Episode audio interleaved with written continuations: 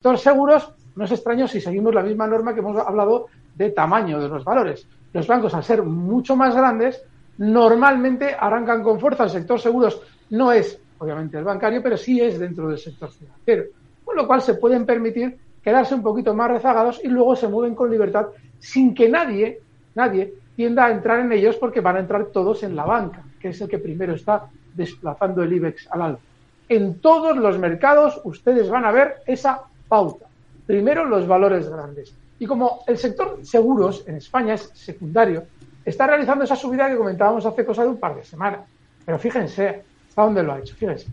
Si abrimos un histórico amplio que es imprescindible en todos los análisis que hagamos, en el caso de Mafre vemos que esa zona a la que he llegado ahora he colocado una línea horizontal de soporte o de resistencia, donde en el nivel eh, ahora mismo 1,81, vayan a esos gráficos de Capital Radio en YouTube porque se ve mucho más claro. Podrán comprobar que en esa zona 1,81, 1,80, nos encontramos con multitud de paradas, tanto en las caídas como en las subidas. Hay multitud de ellas.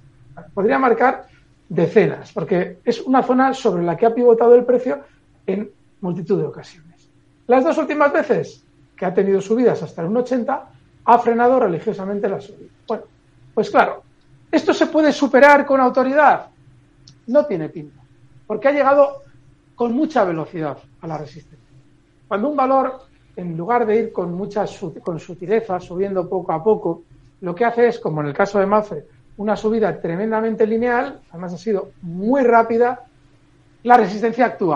Recuerden el, caso de Grifols. Hace unas semanas, cuando alguien preguntaba, oiga, ¿usted cree que pagarán en, 8, pagarán en, 8.50?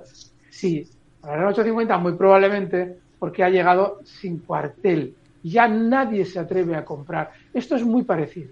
Es decir, está llegando hasta zonas de resistencia con mucha velocidad, inspirando compras. Pero claro, ha llegado a la resistencia en muy poco tiempo.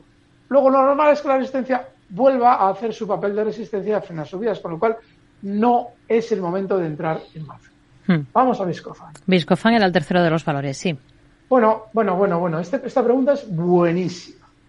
Estos días atrás, cuando me preguntaban en minutos de oro, yo decía, yo decía me tengo que repetir, tengo que tirar para logista. ¿Qué ha hecho logista? Volver a romper máximos históricos y seguir subiendo sin cuartel. Mientras estos días ustedes habrán podido comprobar que todos los valores han quedado parados. Parados. Ninguno en el mercado español ha subido con autoridad. Bueno, pues además de mis logistas, también ha subido con bastante autoridad Viscofan.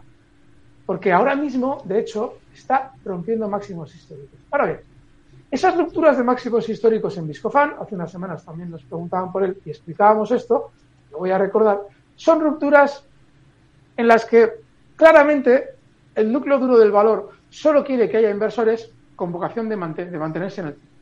Es decir, con vocación de continuidad en el tiempo y no estar eh, tradeando como si se puede hacer con Logista, Santander o Inditex. Entonces, ¿cómo comprobamos que es así?